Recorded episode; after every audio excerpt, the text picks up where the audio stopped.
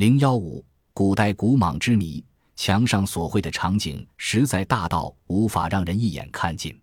事实上，观看者必须以步行逐段欣赏。故事自回廊南端展开，那家蛇王瓦苏起的五个蛇头昂首扬起，被地位崇高的魔神阿修罗以强有力手臂紧紧牵制。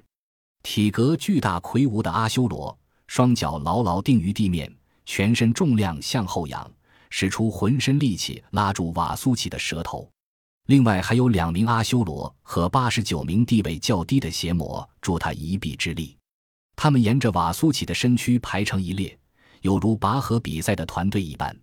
在这片壁雕的中央，瓦苏起的身体层层缠绕在一宽厚的隆起物上。依这座隆起之物，代表的是印度圣地中的主要代表曼德拉山。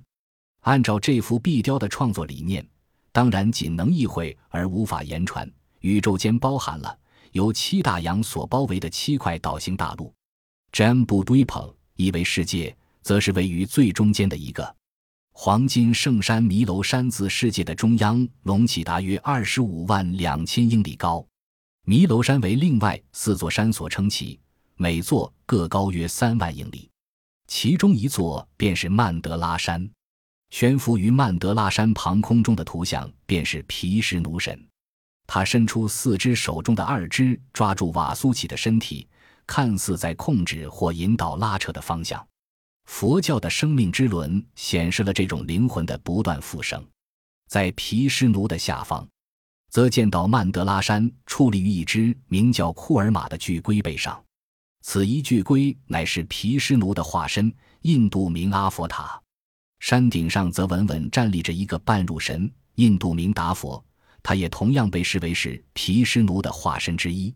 在曼德拉山的北边，为这场拔河比赛的另一队。分别由三位英雄般的天神领军，辅之以八十五名地位较低的神灵。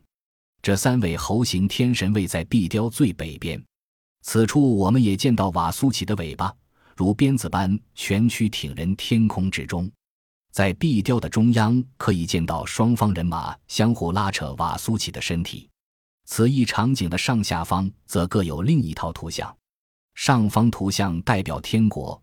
布满了手舞足蹈的精灵阿普萨拉斯，在吴哥的所有寺庙中，皆可见到这些具有飞行天赋而且样式层出不穷的小仙女。下方则是一片汪洋，看似浮起于那架巨蟒的身上，当中布满鱼类、鳄鱼和其他深海动物。以激进现实主义的观点来看，代表着汹涌的海流正将生物们拉向曼德拉山底。而曼德拉山也因为神魔之间的相对拉扯产生旋转，靠近曼德拉山的海洋生物被抛弃，因为受到这股强大拉力而被撕裂。拉力轴心正是站立于巨龟背上的毗湿奴雕像。在公元十一、十二世纪来到吴哥修行智慧的朝圣者，应该会对壁雕中的神话背景了然于胸。在罗摩衍那、摩诃婆罗多。和往事话数本古典文献中都可以找到这则故事。他告诉了人们，在某个世代结束之时，神魔两方如何为取得隐藏于海底深处的永生之泉阿姆利塔合力弄得天翻地覆。靠着撼动曼德拉山的方法，在某些文献中谈到，靠的乃是塞下巨蟒的帮助。天神们将曼德拉山搬运至海上，放在库尔玛龟王的背上，再将巨蟒缠绕于山上。众妖魔与众神分别抓住巨蟒的头和尾，拉扯造成的摩擦使巨蟒吐出巨量蒸汽，成为带有闪电的云，并下起大雨，滋润所有参与的众神魔。整座山也为大火所吞噬。文中说，瓦苏奇因为施力过猛，最后吐出了大量毒液，如急流般直泻于地表，使神魔人与动物面临毁灭威胁。绝望之余。他们召唤湿婆神，而毗湿奴也赶来参与。湿婆神听见了他们的要求，将毒液喝下，而使世界免于遭受毁灭。不过，拉扯行动仍毫不歇止地持续着，直到有一天，被称为乳状之海的泡沫巨块制造出含树胶和果汁香的奶油，终于月亮自海中升起，接着是成为天堂精灵的阿普萨拉斯，再接着是皮什奴神的伴侣勒瑟弥吉祥天女、天神的白马和穿戴于皮什奴胸前的发光宝石。跟着众神的戴夫达旺塔里出现了，手中捧着一满阿姆利塔永生之泉的金杯。众魔立刻夺下金杯，但就在他们喝下并取得永生之前，皮什奴现身阻挠。他化身为美丽的诱惑女神摩喜妮，靠到众魔之王身边。众魔受他美丽的外貌所迷惑，心甘情愿地交出金杯。他立即将盛满永生之泉的金杯夺去，交与诸神，使诸神喝下之后取得永生。吴哥的建造者在决定要以壁雕表达这段不寻常的神话时，他们心中的理念究竟是什么？在十九世纪的大部分时间里，学者们几乎没注意到这些问题，他们忽视这些壁雕，仅把它当作迷信的创作。如法国考古学家乔治·科德斯所言。显而易见地，这段翻天覆地的场景代表了一项神奇成就，让高棉这个国家充满胜利与兴盛的自信。也许真是如此，不过克德斯也是第一位承认，有关曼德拉山和迷楼唯一的可能解释在于宇宙哲学的本质。同时，吴哥窟内的墙壁与护城河、中央圣殿入口、金字塔形庙宇那加深型的回廊、桥梁。及金波或巴扬寺等其他复杂建筑，其实都是以石块代表伟大的印度宇宙论奥义。这一整套体系的目的是要在地球上复制出全部或部分的天堂世界，确保人类赖以繁盛的天地能够紧密和谐共存。科德斯也说明了高棉国的帝王是如何使他们下令兴建的金字塔与众寺庙看起来特别像是弥楼山。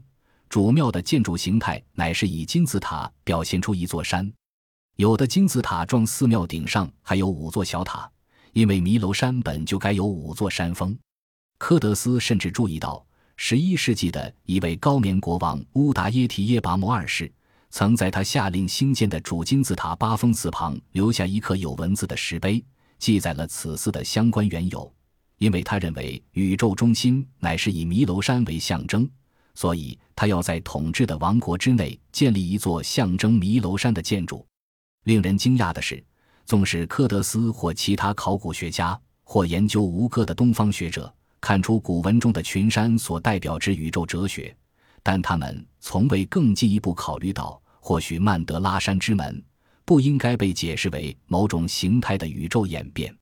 合理的解释，因为岁差运动这项宇宙变化过程。地球周期性的缓慢转动，造成天空所见星体的位置持续产生变化，也使得在春分清晨出现的主控星座移动位置。根据桑迪拉纳和戴承德教授在其标杆研究著作《哈姆雷特的石墨》当中所言，岁差运动过程正是造成远古资料中有如此众多神秘之处的关键。他们认为翻角乳状之海正是此神秘之一。